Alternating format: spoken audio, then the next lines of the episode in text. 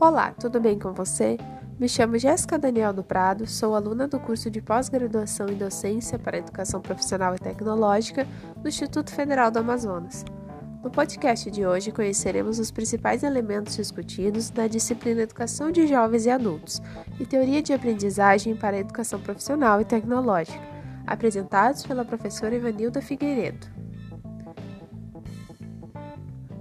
Ao pensar os princípios que envolvem a educação de jovens e adultos, é possível perceber que a educação é concebida como uma aprendizagem global, sem limite de idade, surgindo da necessidade de acompanhar as transformações do mundo, tendo em vista aspectos econômicos, políticos, sociais e culturais. No início das aulas, os alunos refletiram sobre o conceito de pedagogia, educação de crianças e pessoas com habilidades cognitivas compatíveis com elas e conheceram os conceitos de andragogia, educação para adultos, gerontogogia, educação de adultos e idosos e eutagogia, um prolongamento da andragogia, um processo de aprendizagem autoguiada. Dessa forma, pensar sobre esses conceitos promove a reflexão sobre quais as melhores práticas para orientar os alunos. Como se dá a necessidade a prontidão de saber e do autoconceito do aprendiz? Qual o papel das experiências na realidade do aluno? Como a orientação para a aprendizagem trata da utilidade da aplicação?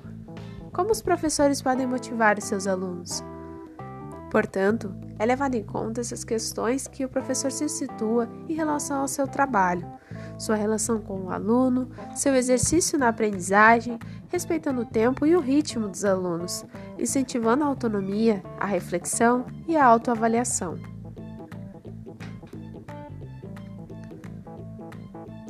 Agir e pensar, fazer e aprender, teoria e prática são atividades que andam juntas, pressupondo a interação, a adaptação, a transformação e a disposição a aprender. Logo, os fazeres não só mobilizam saberes, mas são saberes em si. A aprendizagem é mais do que memorizar.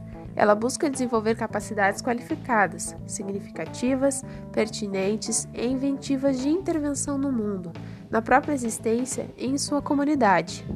Desse modo, reconhecemos o conceito de automação dos saberes, ou seja, das operações mentais, das ações, dos fazeres saberes.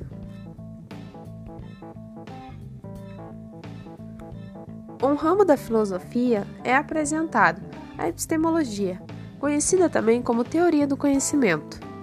Ela se pergunta: o que é conhecimento? Na educação, o objetivismo diria que a realidade existe além das nossas interpretações sobre ela, já que a verdade é uma só. Contudo, o interpretativismo diria que a realidade é uma questão de ponto de vista. É possível criar suas próprias visões sobre a realidade. Tendo em vista a educação profissional, a professora apresentou as correntes contemporâneas, ou seja, autores clássicos, os elementos do mundo do trabalho, as práticas sociais de produção e a aprendizagem dos saberes, revisitando teorias clássicas para repensá-las no mundo do trabalho. O objetivo e o subjetivo, como ocorre a promoção da didática profissional no processo de saber fazer. Em Vygotsky, conheceu-se a pedagogia das obras do trabalho. Em Gerard Vergnaud, a conceituação na ação.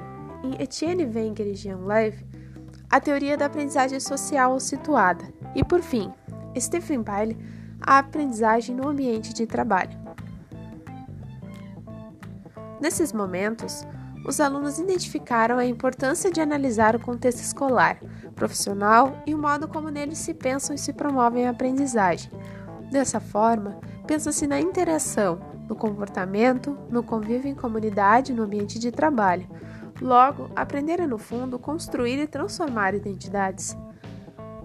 Duas concepções serão destacadas: o humanismo de Carl Rogers, ao se pensar no crescimento pessoal do aluno, sendo ele uma pessoa inteira, tendo o ensino como um facilitador da autorrealização do mesmo, visando pessoas plenamente atuantes, que se adaptem, aprendam a aprender, tendo o professor como verdadeiro, autêntico e genuíno, que realize autocrítica e autoavaliação, assim como seus alunos. A segunda é a teoria sociocultural de Vygotsky, tendo o indivíduo como uma pessoa inserida em um grupo social que aprende com o que o seu grupo produz, Primeiramente, o conhecimento está no grupo e posteriormente no interior do indivíduo. Dessa forma, a aprendizagem é promovida na interação professor-aluno e os outros alunos do seu convívio. Agradecemos a sua atenção e lembramos que todas as ideias e informações apresentadas estão disponíveis no material da disciplina. Até logo, um abraço!